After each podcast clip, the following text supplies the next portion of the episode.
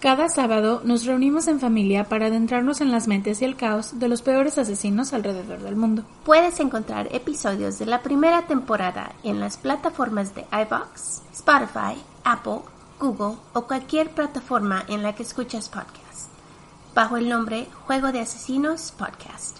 Estamos agradecidas con ustedes, nuestros oyentes, por dejarnos hacer lo que más nos gusta. Déjanos saber si te gusta nuestro trabajo. Búscanos en Facebook o Instagram como Juego de Asesinos-podcast. Si te gustó el episodio de hoy, la mejor manera de ayudarnos es dejar un comentario, tu like, compartir, dejarnos un review en Apple Podcasts o presionando seguir en las plataformas. De verdad, es muchísima ayuda. Advertencia. Este episodio contiene material que puede lastimar la sensibilidad de algunas personas debido a la naturaleza gráfica y explícita de los crímenes de este asesino. Se recomienda discreción.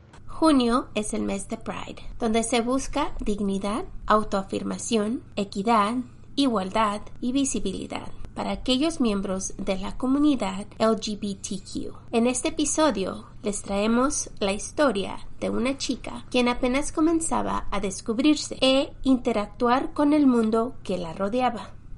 En este podcast hablamos de las historias de aquellos que ya no tienen voz. Bienvenidos a Juego de Asesinos.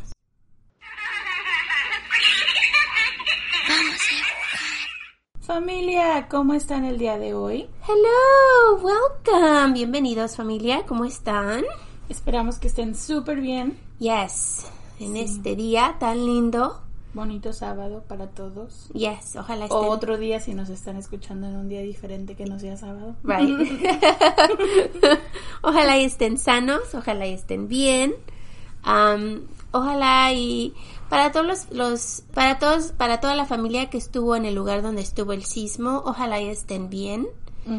Ah, qué horror escuchar que tuvieron tan grande, un sismo tan grande, que de veras nos preocuparon, así que saludos de nuestros y ojalá y estén bien y ojalá y sus familias estén bien y los queremos. Sí, ojalá estén sanos y salvos. Yes porque fue horrible. Ya, muy grande.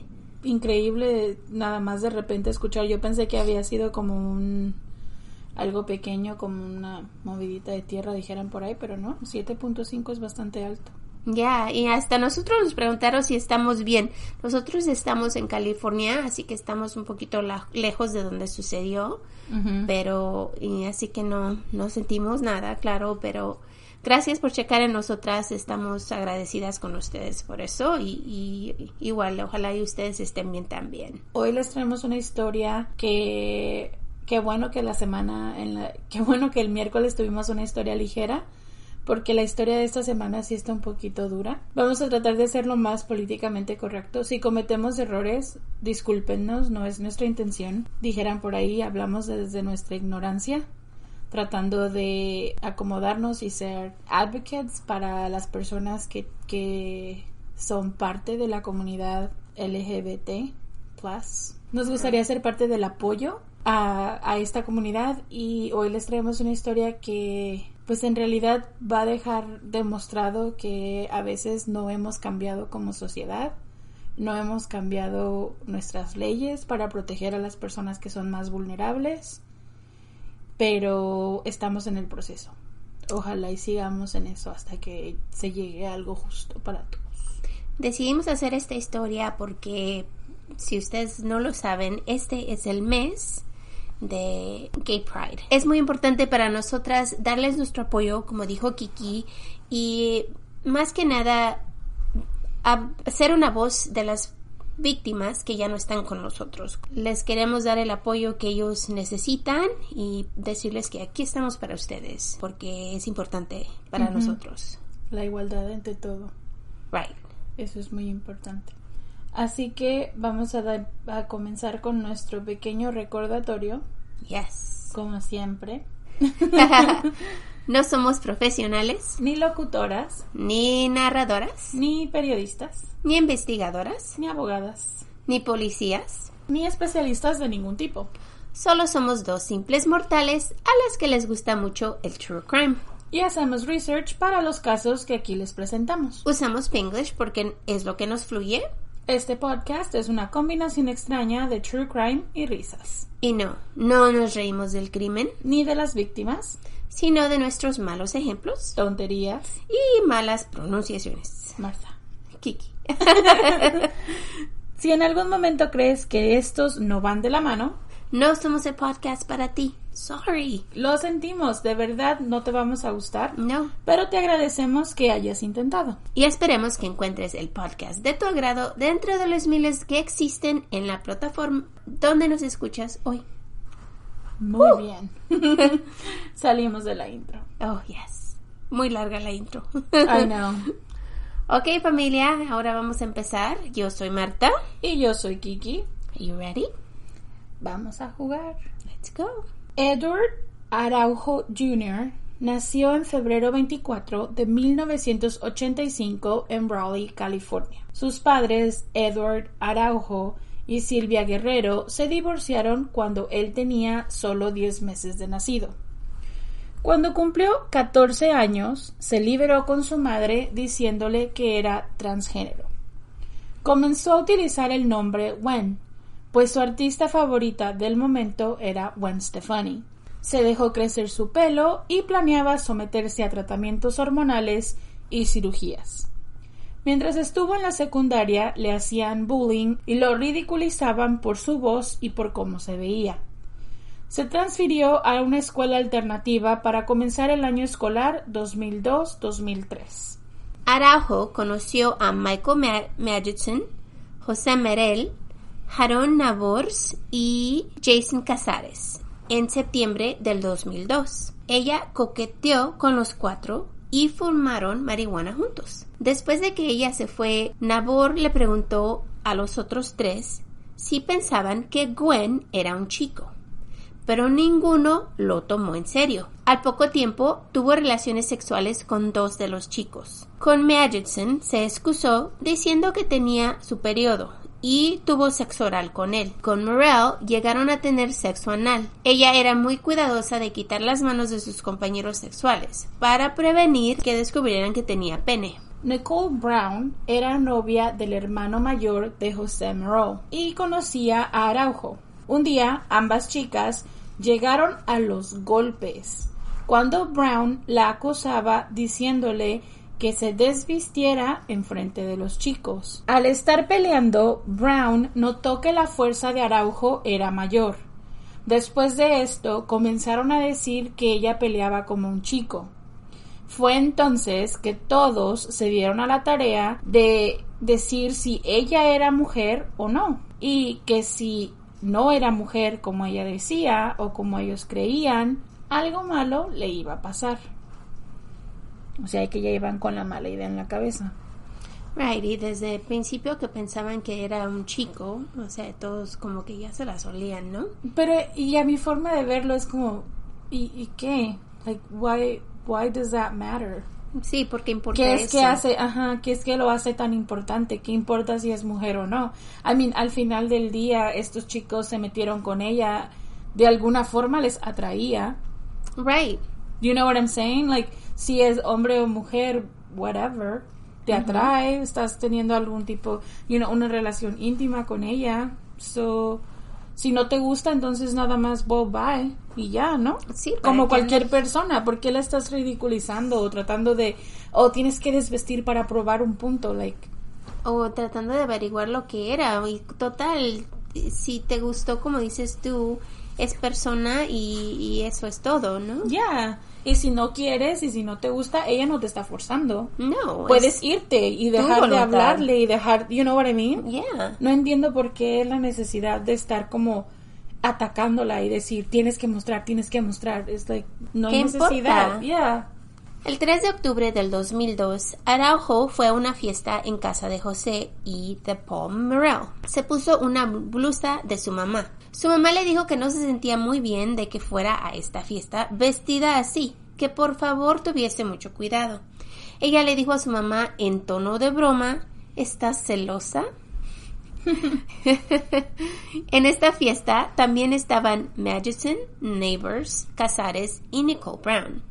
Y es, es chistoso porque cuando tienes niñas o de la edad adolescente, de veras que se roban tu ropa, ¿eh?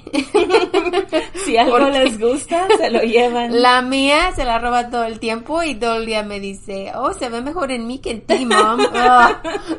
y tú, fine. es verdad. Ya, eso así era ella igual. Neighbors testificó que José Morel dijo que si descubría que Gwen era hombre, no iba a salir viva de la fiesta. La noche continuó y era la madrugada de octubre 5. Magidson le preguntó a Araujo que revelara su sexo o que lo dejara tocarle sus genitales, a lo cual ella se rehusó. Porque qué carajos, o sea... No le vas a preguntar a cualquier persona en una fiesta, déjame te toco tus partes privadas. Like, why? ¿Por qué? Wow. Why? You know, eso es total y absolutamente fuera de lugar. Right. Brown sugirió que uno de ellos, Brown es la chica, Nicole Brown, sugirió que uno de ellos debía inspeccionarla. Y así estaban los cuatro chicos más ella. Ella es la, la que comenzó todo esto. Sí, porque ella estaba como, ya tenían como esa rivalidad, porque se estaban peleando desde el principio que empezaron a pelearse y ella fue como la que metió la intriga de que oh es hombre o algo así. Entonces ya de ahí, ya los demás dijeran por ahí en tipo ganga o en este efecto manada otra vez, comenzaron a hacer estas tonterías. La jalonearon hasta el baño, después de media hora. José Merel tuvo relaciones con Araujo. No se sabe si a la fuerza o no. Brown, Nicole Brown, entró y revisó forzadamente los genitales de Araujo. Salió y gritó, It's a fucking man. Really? ¿Tenías que decirle a todo el mundo? Así que los chicos, con lo que había tenido relaciones, quedaron enfurecidos. Brown se metió al baño y le dijo que ya todos sabían y que estaban muy enojados. Araujo intentó salir de la casa, pero la empujaron para atrás. Morel trató de sacarla de la casa también, pero no lo logró. Magidson, Neighbors y Casares continuaron insultándola. José Morel vomitó al saber que anatómicamente era hombre y comenzó a llorar por no, por no poder creerlo. Pero ¿saben cuál era su preocupación? Que él había tenido relaciones sexuales con ella. Entonces él decía, yo no puedo ser gay. Esa era su preocupación. Su preocupación era que él se había metido con ella y él ya era automáticamente gay. Brown le dice, no te preocupes, no es tu culpa, tú jugabas en el equipo de fútbol, no te preocupes, nadie va a saber esto y ya no va a importar, entonces déjala ir. Como si eso te hace... Este machismo de que tienes que ser hombre tan hombre es horrible. It, it makes no sense. No. No hace nada de sentido. La realidad era que todo aquello que comenzó como una investigación por descubrir los genitales de Araujo terminara en un hecho bárbaro y sin escrúpulos. Madison la tomó de la falda y trataba de exponer su cuerpo. Entonces le da un puño en la cara, tirándola al suelo. Le pone un brazo alrededor del cuello, tratando de estrangularla, pero los demás la quitaron de ella. Araujo comienza a pedirles que por favor la dejen, que ella no los va a molestar más, que tiene familia que la espera en casa. Imagínate su madre que y uno como madre que tiene ese como sense de que algo le va a pasar a tus hijos, ay, yo siempre cuando siento algo que mal va a pasar, yo no dejo a mis hijos salir porque hay veces que de veras tienes eso, eso en la mente de que algo malo va a pasar. Y su mamá le dijo, no, quiero que vayas a la fiesta así porque eh, no me siento bien, segura que vayas y no sabía la señora por qué. Pero obviamente, y me imagino yo, ella como mamá, qué horror tener este miedo siempre y no nada más porque tu hija por ser tu hija, sino porque tú sabes que la, comunidad de la que ella es parte es una de esas comunidades tan vulnerables, tan atrofiadas, de esas personas que atacan sin razón y dices, no nada más estoy preocupada una vez, estoy preocupada el doble, porque yo no sé qué le va a pasar cuando salga a la calle. Right. ¿Me entiendes? Es como, como que ese, ese sentido de preocupación extra, porque tú sabes que quieras que no, la gente la va a mirar diferente y quieras que no, corre más riesgos que cualquier otra persona común en la calle. Y eso es muy peligroso. Y además de eso, de saber que tú tenías ese, ese pensamiento antes de que ella saliera de la casa y que algo le pase, las madres, la madre se va a sentir horrible, Horrible. ¿no? Ujú. José, en un ataque de ira, toma una lata de comida y la golpea en la cabeza, dejándole una abertura. Después toma una cazuela y le volvió a dar de nuevo. Las últimas palabras de Araujo fueron I told you I was sorry. Les dije que lo sentía. Estaba disculpándose por ser ella misma. La dejaron ahí, llena de sangre, pero aún estaba consciente, o parecía. Nabor y Casares se llevaron la camioneta de Magidson para traer palas y un pico. Araujo estaba en el sillón, sangrando de la cabeza. La patearon al suelo. Madison la golpeó con su rodilla contra la pared, dejándola inconsciente. El golpe fue tan fuerte que se hizo un agujero en la pared. Casares comenzó a patearla. Merel solo quería limpiar el sillón y la alfombra, quitar la sangre para después retirarse a llorar a su habitación. En vez de ayudarla, ¿es lo que piensas? ¿Es limpiar porque no quieres ver lo que han hecho? O sea, la pudo haber llevado a su casa cuando se fueron Los ah, otros. los otros dos a traer la pala y el pico con la camioneta O de si, no, o si no a la casa, llévatela lejos de ahí, lejos de ahí, déjala en un lugar, porque tienes que, que ser parte de todo esto. No sé por qué. Haz algo para salvarla, no algo para hacer el problema. Hacerle más daño. Pues ya que Araujo estaba inconsciente, la amarraron de sus manos y de sus tobillos, la envolvieron en una cobija para minimizar el monto de sangre en la alfombra, después la cargaron al garaje, y a partir de este momento los testimonios de los adolescentes tienen diferentes versiones. Nabors dice que Magidson la estranguló con una cuerda y que Casares la golpeó con la pala, pero que él no vio cuando pasó. Él solo observó a Magidson levantar la cuerda y él se salió del cuarto. Claro. Ajá. Después, Magidson fue el que les contó a ellos que había puesto la cuerda sobre su cuello y la había torcido tantas veces hasta que ella dejó de respirar. Y cuando se dieron cuenta que todavía no se moría, porque obviamente asfixiar a alguien toma muchísimo tiempo y muchísima fuerza, Fuerza, right? Casares golpeó en su cabeza con una pala y así se aseguraron que estuviera muerta. Magison testificó que fue Neighbor quien la estranguló y golpeó con la pala. Casares dijo que él no estaba ahí, ni la vio morir. José Merel dijo que él no sabía nada. Él solo estaba limpiando la sangre de la sala, mientras observó a Magison atarla de las manos y tobillos. Él pensó que seguía con vida hasta que vio que pusieron su cuerpo en la camioneta de Magison, Todas estas personas ahí, mirando. mirando, observando cómo pasan las cosas. De ahí, los cuatro hombres condujeron por cuatro horas con un cadáver en su trunk. La enterraron en las montañas en una tumba poco profunda, en El Dorado National Forest, cerca del Dorado County.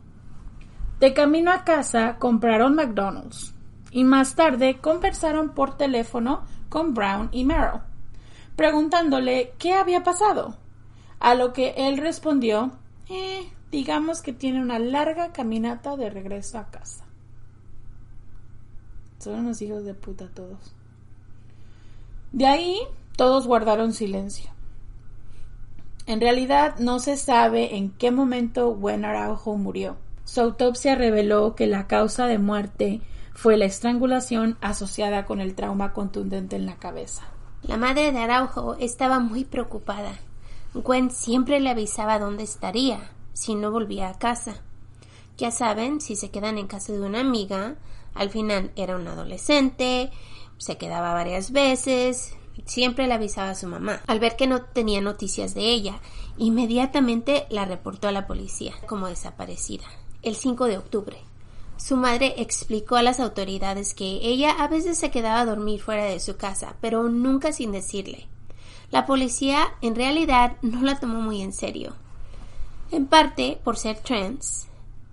Entonces, la mamá, como todos haríamos, que pienso que yo también, comenzó a preguntar alrededor si alguien sabía algo de su niña. Y les vamos a decir familia que aquí en los Estados Unidos y, y, no sé, en otros países tal vez es lo mismo.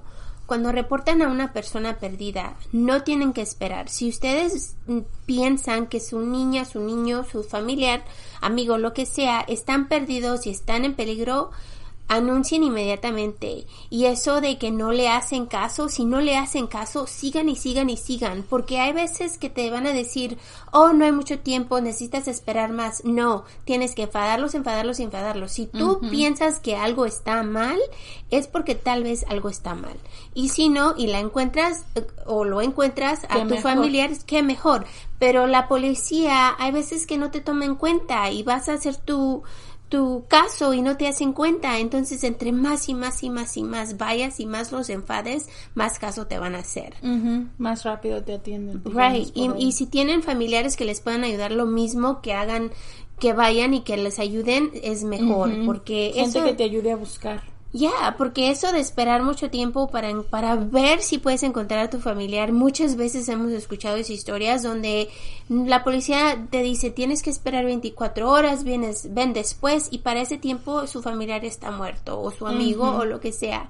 Y por eso es muy importante empezar desde que sientas que, algo está mal. sus familiares comenzaron a escuchar como chismes decían que en una fiesta una chica trans había sido expuesta a todos los demás y que la habían asesinado y enterrado en Tajo. Así que su tía llamó a la policía en octubre 9 para decirles lo que había escuchado y presionando porque su sobrina no aparecía. Entonces ya se movilizaron. Entrevistaron a todos los que fueron a esa fiesta y así fue como dieron con la casa de Merrill. Dos días después, de que Araujo fuera reportada como desaparecida, un amigo de, Neighbors lo describió como angustiado. Neighbors le había confesado a un amigo lo que los cuatro habían hecho, poco después de regresar de la tumba. Ese amigo avisó a la policía y aceptó usar un micrófono durante una conversación posterior con Neighbors sobre el asesinato. Frente a la grabación, Neighbors acordó llevar a las autoridades el cuerpo el 15 de octubre.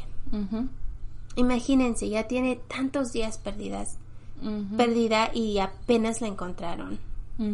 Diez días. Diez días. Y yo te apuesto que si este, esta grabación no hubiera sido, no hubiera ocurrido, no hubieran sabido dónde estaba. porque, está cuatro horas. Manejaron muy, muy lejos. Para enterrarla. Lo bueno es que hizo algo bien. O sea, eso de llevarlos, por lo menos la familia tenía closure, ¿no? tenían alguien. Y les voy a decir que cuando estaba viendo unos videos de la mamá, cuando la mamá dice que encontraron el cuerpo, cuando se lo describieron a ella, este, dijeron, bueno, y las fotografías que presentaron en la corte, que la habían enterrado en una, en un área muy bajita, muy por encimita, nada más le pusieron un poquito de tierra, pero que la taparon con piedras, piedras enormes, y que la piedra más más grande estaba sobre su cabeza, que tomó tres oficiales para poder remover esa piedra de lo pesada que estaba. O sea, de verdad, de verdad, estos chicos... Crimen de pasión, ¿no? Sí, sí, o sea... Horrible. Al máximo. Alameda County Sheriff's Office envió a cuatro investigadores y a dos detectives a recuperar el cuerpo de Araujo. Los cuatro fueron arrestados y acusados del asesinato. Magidson tenía 22 años, Neighbors 19, Merle 22 y Araujo solo tenía 17 años. El 24 de octubre, Neighbors se declaró inocente. Magidson seguía buscando un abogado y José Merle seguía revisando las pruebas en su contra.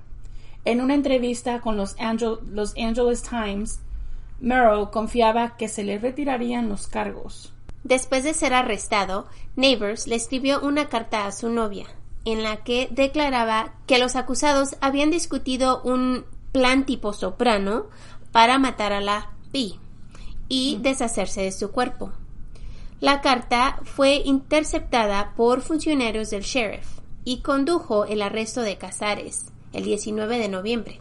Casares había sido identificado como testigo potencial el 22 de octubre. En el primer juicio, el abogado defensor Tony Serra acusó a Neighbors de escribir la carta, sabiendo que sería interceptada e implicaría a Casares. Well, duh. Si los cuatro lo hicieron, no van a pagar tres por cuatro, right? No, todos tienen que pagar igual. Yeah, y como, y como estos chicos son tan basura todos, Sí, van- se van a se van a echar la culpa entre la uno al culpa otro. Claro, todo para salvar su pellejo, ¿no? Yeah.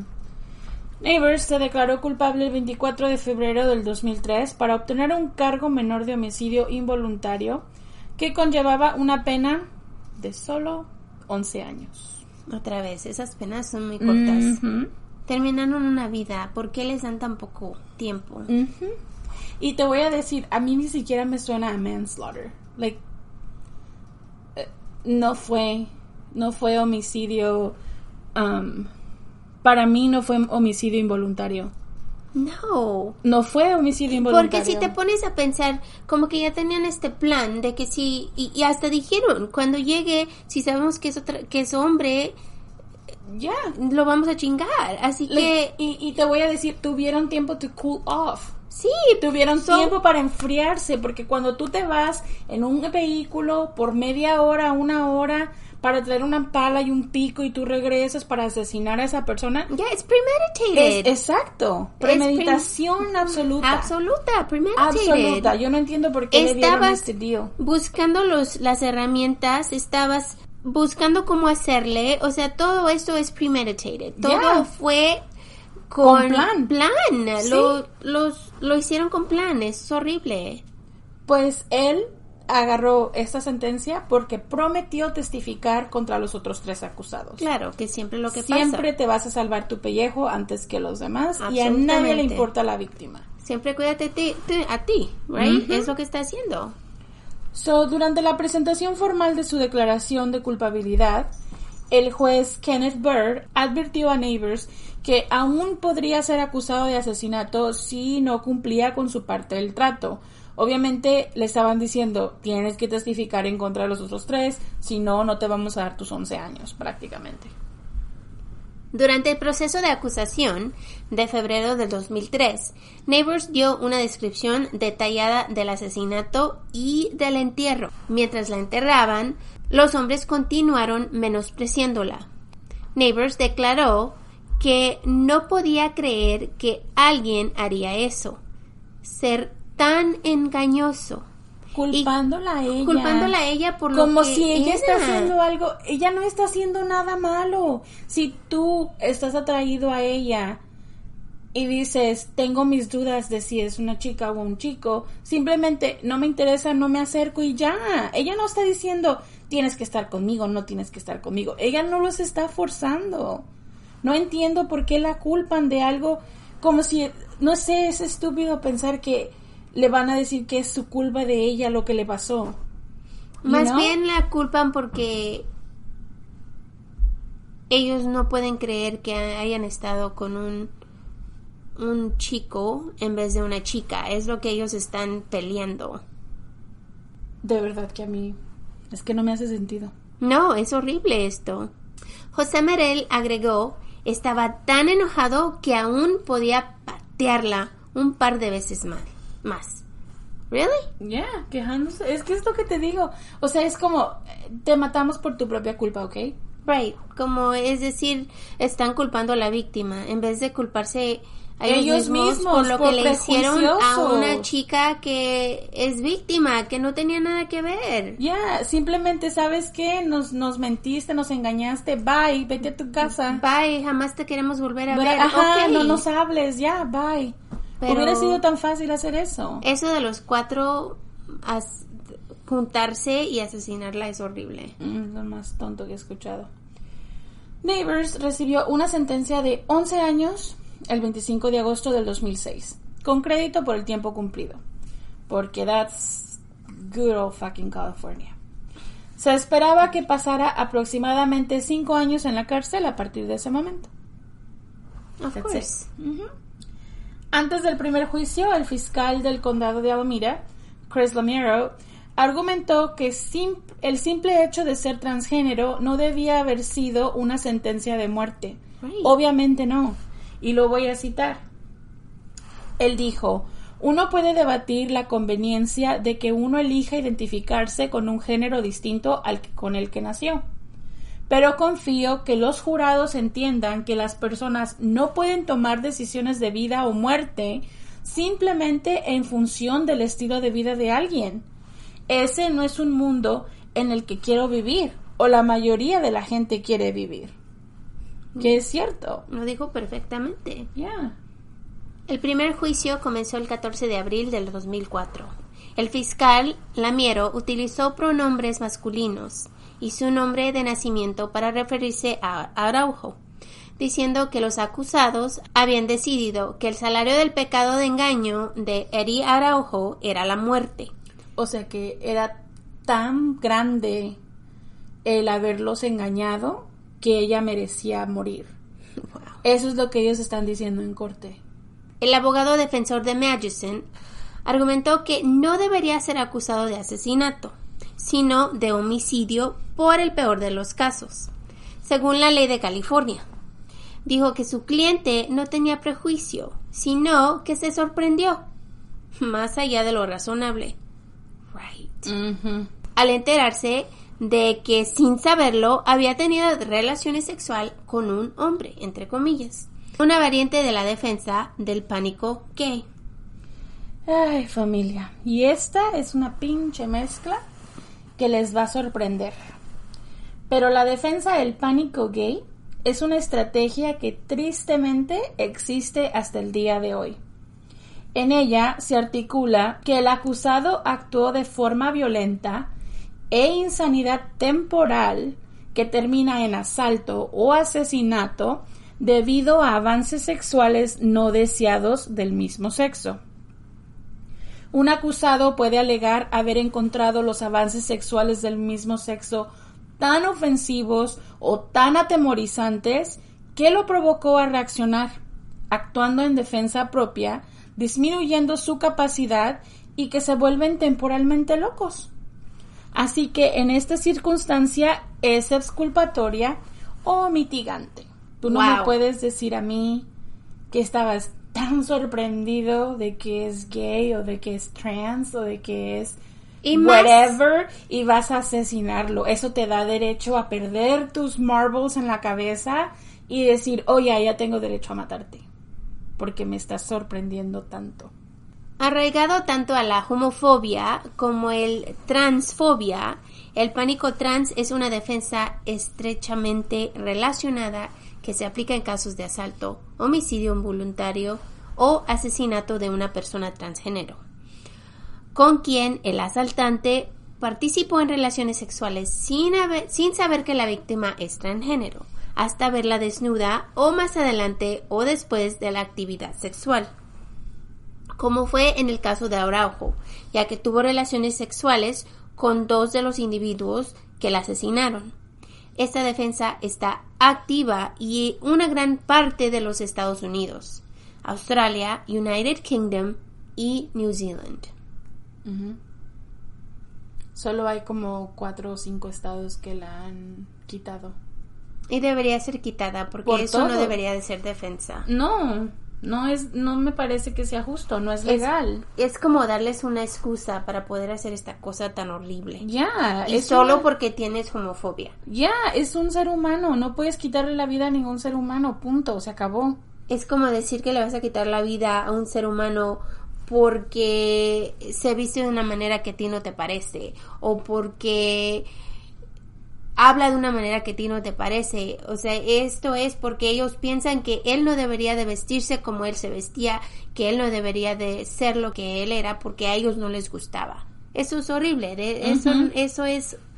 ¿Cómo le vas a decir tú a una persona lo que sienta si tú si tú no sientes lo mismo, no tienes por qué decirle a ella lo que ella tiene que sentir. Y les voy a decir algo, el ser homosexual o el ser trans o el ser no es algo que define a la persona. O sea, esto solamente es ya sea una orientación sexual o cómo te relacionas con el género que eres. No, no significa que toda tu vida eh, da círculos en esto. Esto solamente es parte de, de, es una parte de lo que es la persona. La persona es más cosas. Es hija, es hermana, es ah, sobrina de alguien, tiene familia en su casa, tiene amigos en la escuela, tiene, o sea, es una persona y el hecho de que estás tratando de justificarlo en una sola parte de esa persona es increíble, es injusto. Porque esa, el ser transgénero no la define como persona. ¿Me entiendes? O sea, el que tú digas, ay, es que es, es mujer, él se cree mujer, por así decirlo, entre comillas. Eso no la define como persona. No, y no es choice. Y no puedes, ajá, y no es una opción. No, es, como, opción, como no que, es- oh, yo decidí hoy levantarme y voy a ser así. No. No, es algo que de verdad sienten ellos, en su- en dentro de ellos, es lo que ellos sienten que nacen. Son y- así, y eso es nacen de una manera y se sienten de otra. Y es lo que le pasó a Gwen en este, en este caso, porque ella se sentía ser, mu- ser mujer, quería ser Sabía, ajá. mujer y, y iba a hacer lo posible para poder ser mujer. Pero ella nació sabiendo que ella era nació el diferente sexo, ella nació de como un hombre, pero ella siempre sabía que quería era ser mujer. Y es lo mismo si eres gay, si eres straight, tú sabes desde que empiezas a a gustarte los chicos, las chicas, tú sabes lo que vas a hacer, tú, tú lo sabes por dentro y nadie te puede decir cómo te sientes porque tú solo lo sabes Ya. pero es no, no es diferente igual a, no- a nosotros que somos heterosexuals, a los gays, lesbians, a transgenders, lo que Sí. sean. Eh, O sea, es que no rige tu vida, eso es a lo que me refiero, no rige tu vida, no es como que es como si dijeras que nosotros los que somos cisgender es como decir, oh, oh, a mí me gustan los hombres y toda mi vida se rige por el hecho de que me gustan los hombres. Well, no. Me gusta true crime, me gusta leer, me gustan los chistes. Right, me- tenemos otras cosas, gustos. no nada más tu sexualidad o tu género. Eso no te define como humano y eso es algo que la gente no entiende, vaya. Pues bueno, durante su testimonio, Neighbors dijo que se sentía que sus amigos habían sido violados, ¿ok? Que Araujo había violado a estos chicos por ser hombre en sus genitales. Que él no fue sincero por ser lo que realmente era y que siente que los forzó a tener sexo homosexual y en su definición una violación forzada a tener relaciones sexuales. Y eso también es bullshit. Porque ella no obligó a nadie a meterse con ella. No, ellos querían. Ya. Cuando se le preguntó cómo los forzó, la respuesta de Neighbors fue a través del engaño. El primer juicio terminó en un juicio nulo el 22 de junio, después de nueve días de deliberaciones, cuando los miembros del jurado no pudieron llegar a una decisión unánime por los tres hombres. Si bien el jurado acordó que Araujo había sido asesinada, no pudieron acordar si fue premeditado. Los votos finales fueron 10 a 2, a favor de absolver a Merel y Casares de asesinato en primer grado, y 7 a 5 a favor de condenar a Magison por asesinato en primer grado, aunque se les dio la opción de condenar a los hombres por asesinato en segundo grado o homicidio involuntario. No pudieron proceder más allá de la deliberación del asesinato de primer grado. Wow. El segundo juicio comenzó el 31 de mayo del 2005. La publicidad de activistas transgénero fue acreditada para informar al público sobre las tácticas que los abogados defensores estaban adoptando para culpar a Araujo de su propia muerte, cambiando el enfoque del caso. Un tribunal otorgó a la madre de Araujo la petición de un cambio de nombre póstumo exigiendo a los abogados defensores que se refirieran a la víctima con pronombres femeninos, porque recuerden, legalmente la seguían llamando por el nombre con el que nació. Magidson, Merrill y Casares fueron acusados de asesinato en primer grado y con crimen de odio. El 12 de septiembre, después de una semana de deliberaciones, el jurado anunció su veredicto. Se había estancado en Casares, votando 9 a 3 a favor de condenarlo por asesinato. Magison y Morrell fueron condenados por el cargo de asesinato en segundo grado, pero no condenados por las acusaciones de crímenes de odio. Después del juicio, uno de los miembros del jurado declaró en una entrevista con el San Francisco Chronicles que la condena por asesinato fue porque el estándar de la comunidad no es y no puede ser que matar es algo que una persona razonable habría hecho esa noche. Pero no con crímenes de odio, desde que se cree que el asesinato se cometió no porque Araujo fuera transgénero, sino para encubrir la situación que se había salido de control. La única razón por la que la asesinaron es porque estaban exponiendo sus genitales y por decir que era hombre. Right. ¿Cómo vas a decir que no es un crimen de odio? Es absolutamente un crimen de odio. Michael Magison y José Morel fueron sentenciados en enero a 15 mínimo a perpetua por asesinato en segundo grado, mientras Morel expresó su profundo pesar y pesar a la familia de Araujo. Magison estaba enojado por su veredicto y expresó ningún remordimiento, según el juez Harry Shepard. Of course he didn't. No. Su nombre horrible. Para evitar un tercer juicio, Casares no impugnó el homicidio involuntario el 16 de diciembre del 2005 y fue sentenciado a seis años de prisión. Con crédito por el tiempo ya cumplido. Of course. Porque fucking California. La abogada Gloria Allred representó a la familia de Araujo. Casares solicitó comenzar a cumplir su condena después del nacimiento de su tercer hijo, programado para marzo o abril del 2006. Es decir, él le pidió a la corte que si por favor podía ir a prisión después de que su bebé naciera. Lo No. cual, increíblemente, fue otorgado. Ah. Lamero dijo, es difícil para mí recibir una solicitud como esa cuando Buen Araujo está muerta. Obviamente, porque es la hija de alguien. Y ahora tú estás pidiendo permiso porque tu hijo va a nacer. Ya. Según Lamiero, Casares estaba dispuesto a declararse culpable de ser un accesorio después del hecho. Pero ese acuerdo fue rechazado porque la sentencia fue de solo tres años y no admitió culpabilidad en el asesinato. Transvision, un programa integral de servicios sociales y de salud para personas transgé- transgéneros en el condado de Alamira, fue fundado en 2002 y operado por Tri-City Health Center después del asesinato de Gwen Araujo. A solicitud de la madre de Wen, un juez cambió póstumamente el nombre legal de la víctima a Wen Amber Rose Araujo el 23 de junio del 2004. Amber Rose era el nombre que Guerrero había elegido antes de que ella naciera, pues en caso de que fuera una niña. En el primer aniversario del asesinato, la Fundación Horizons creó el fondo conmemorativo Gwen Araujo para la educación transgénero. El propósito del fondo es apoyar a los programas escolares en, el área de la Bahía de Nueve Condados, que promueven la cooperación de las personas transgénero y los problemas a través de subvenciones anuales.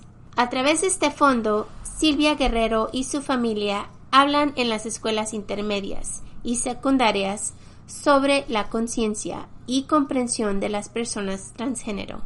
En 2005, Guerrero había hablado con más de 20 escuelas, pero ella sufre de trastorno, de estrés postraumático y se quedó sin hogar.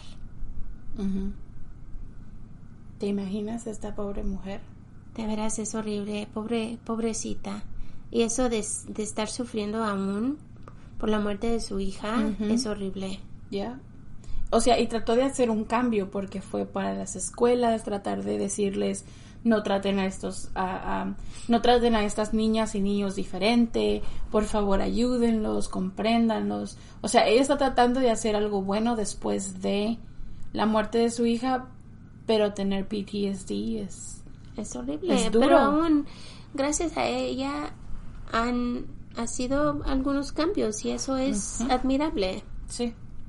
En septiembre del 2006, el gobernador de California, Arnold Schwarzenegger, firmó la Ley de Justicia para las Víctimas de Wen Araujo, AB 1160, en la ley.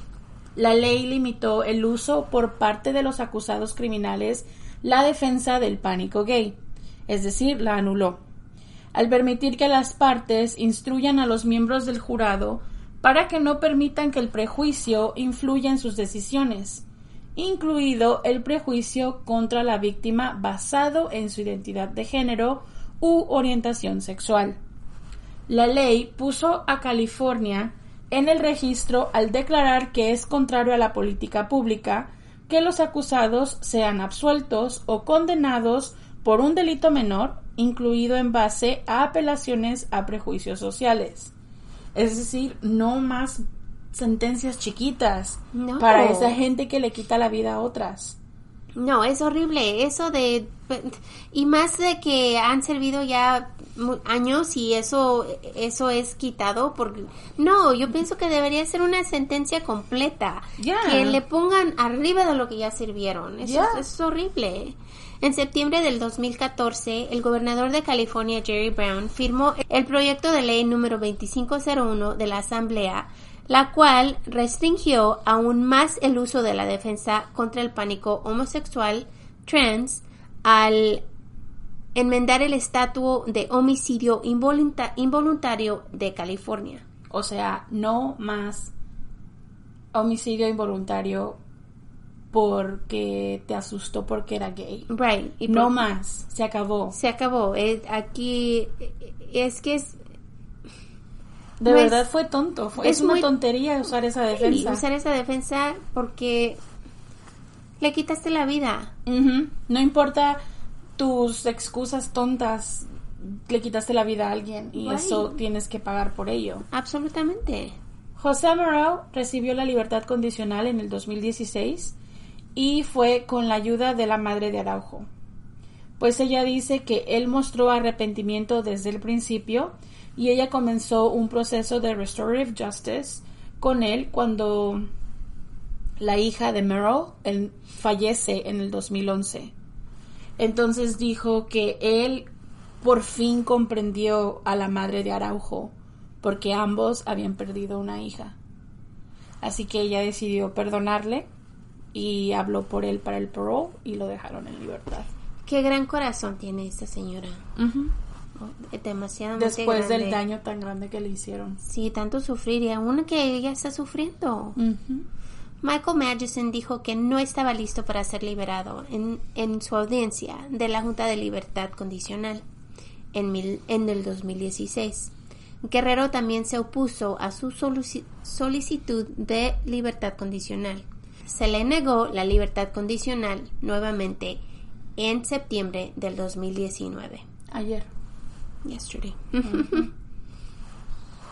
Jason Casares fue liberado de prisión en el julio del 2012. Jared Neighbors fue liberado de la prisión algún tiempo antes del 2016. La madre de Gwen dijo en una entrevista, Cuando Gwen fue asesinada esa noche, fue el comienzo de una cadena perpetua para mí y mi familia. Brandon, de 13 años, y Michael, de 10, perdieron a su hermana, y en muchos sentidos a su madre.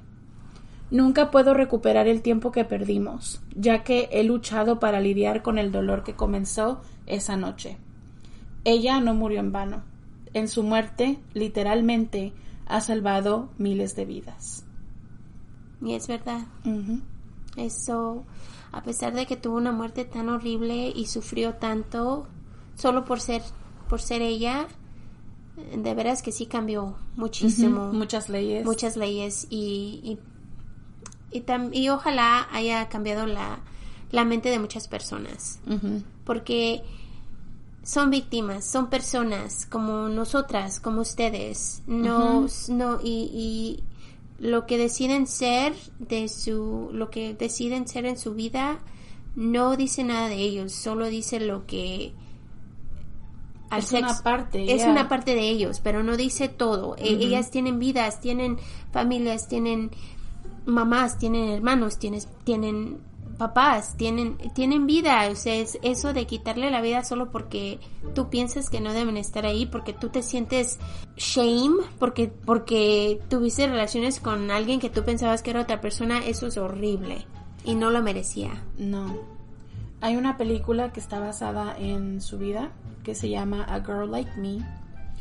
Ah, creo que el, el, el character, el principal, es un poco diferente a ella, pero está basada la historia en lo que le pasó a ella, el- lo que es el asesinato y esas cosas. Así que si quieren verla, pues pueden darle una checadita para ver qué onda. Y pues así termina la historia de Gwen Araujo. Nosotros queremos darle apoyo a todos y a la familia y a todos los que nos están escuchando y a personas como Gwen que no tienen voz, pero que gracias a, a una madre como la que ella tuvo, muchas cosas pasaron y ahora las leyes son diferentes, así que es, es horrible lo que le pasó, es una pérdida horrible, Irreparable. irreparable, pero igual por fin, como su madre dijo, Muchas vidas están muchas vidas fueron salvadas por, por ella. por ella. Así que, ah, qué feo, qué horrible. Sí, duele el corazón como mamá. Absolutamente, yeah. Porque uno, se, porque uno se pone ahí y dices, ¿cómo es posible? You know? Los hijos de uno siempre son sus bebés y Yeah, y los quieres tanto. Es tanto, es- aunque sean lo que sean, eh, Yeah. son tus hijos. Tú They're los your tienes babies. amor incondicional. Imagínate nada más así que de buenas a primeras alguien más decide por ti que ya no deben de estar acá. Y eso de perder un niño es horrible. Eso no se lo deseo a nadie. A nadie. Así que, bueno. Ahora Vamos a vamos a cambiar, cambiar la nota. la, la nota y el tema un poquito. Así que les queremos dar la gracia por estar aquí con nosotros otra vez. Y Sí. por seguirnos, por estar en nuestro grupo, por apoyarnos en nuestro Patreon. Y estamos agradecidas. Sin ustedes, no estuviéramos aquí. Es correcto. Yeah, so, por favor, síganos. Déjenos sus Déjenos comentarios, sus comentarios. sus likes, Inviten a sus amigos. compartan. Yes, yes, todo, yes. todo lo que ustedes puedan y quieran. Ajá. Y, y sigan y síganle con nuestro grupo que estamos creciendo, estamos muy emocionadas. Y también nuestras redes sociales están creciendo, así Sí. que gracias, gracias, gracias. Muchísimas gracias. Ok. Y ahora le vamos a saludar a la familia, Ujú.